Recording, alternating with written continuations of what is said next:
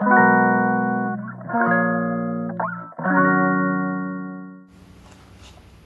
い皆さんこんにちは、えー、モーリーの役に立たないキャリアの話でございます、えー、初回なので、えー、自己紹介とこの、え役に立たないキャリアの話というねタイトルの理由っていうところも含めて、えぼやーっと話していければというふうに、え思います。まあ、モーリーという人間が役に立たないキャリアの話をするという、えだけのチャンネルなんですが、役に立たないっていうのを少しねキーワードにしたいなと思っていて、まあ、ゆるーくというのが一つコンセプトになっているチャンネルでございます。はいということでまず自己紹介からしていきたいなと思うんですが、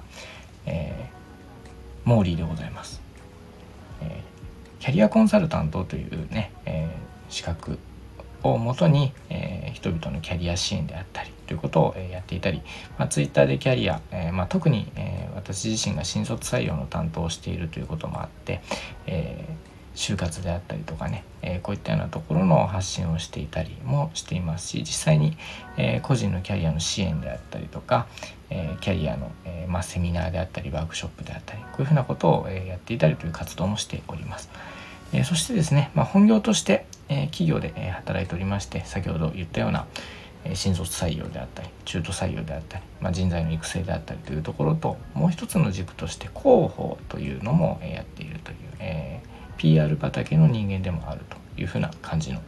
人間でございます。はい、ということで、えー、そういったモーリーがお送りする役に立たないキャリアの話なんですね。でなんでこの役に立たないキャリアの話っていう名前にしたかというところなんですけど、まあ、ちょっと最近のこのキャリアについてのお話の傾向としてやっぱり役に立ちすぎてるなっていう思いがあるんですね。どういうことかというとあの直接的に役に立つことにフォーカスしすぎだよねっていうふうに、え思うんですよキャリアの話が。だから例えば20代のうちにやっておくべき〇〇のこととかね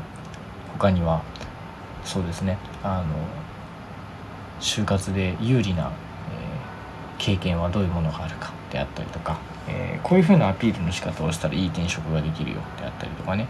えー、こういうふうな話がやっぱり多すぎるなっていう思いがあって意外とキャリアにおいては直接的に役に立つことではないこと簡単に言うと役に立たないことですよね。こういうふうなことが、えー、回り回ってその人のキャリアを決定づけていたりとか振り返るとあれがターニングポイントだったなとか実はこういうことが今の自分に生きてるなであったりとかっていうことが、えー、めちゃめちゃ多いし、え、多分そういうことの方が大事なんですよね。そういうふうなところの思いがあって、えー、こういう役に立たないことっていうことにフォーカスしたチャンネルをやっていければなということで始めさせていただいたという感じです。なので、え基本的には、えー、一回一回ゴリゴリにテーマを固めてそれに対して、えー、しっかり構想を決めてしゃべるというよりはただお話しする。その中で、まあ、偶然であったり話の流れであったりこういうようなところから、えー、何か起きるといいな。そしてそれが、え聞いてる皆さんの中に、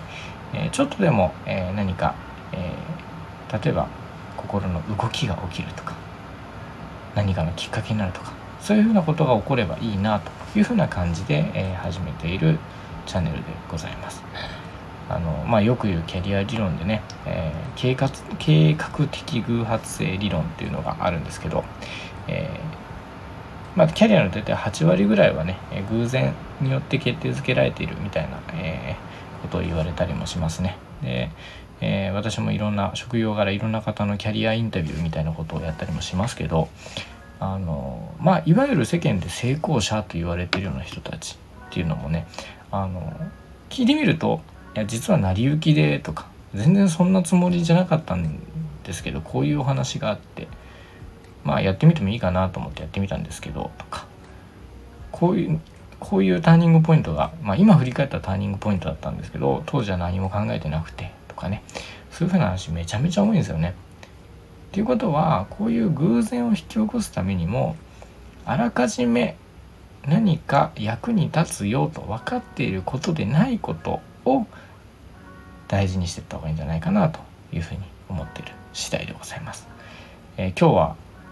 まあそういった抽象的な話をわーっとさせていただくような形になりましたがこれからはもうちょっと具体的なお話をしつつですねこういう役に立たないことをあれこれ考えてお話ししてということをやっていけたらなというふうに思います。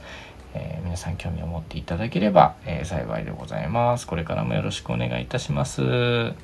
モーリーの役に立たないキャリアの話第1回でございました。ありがとうございました。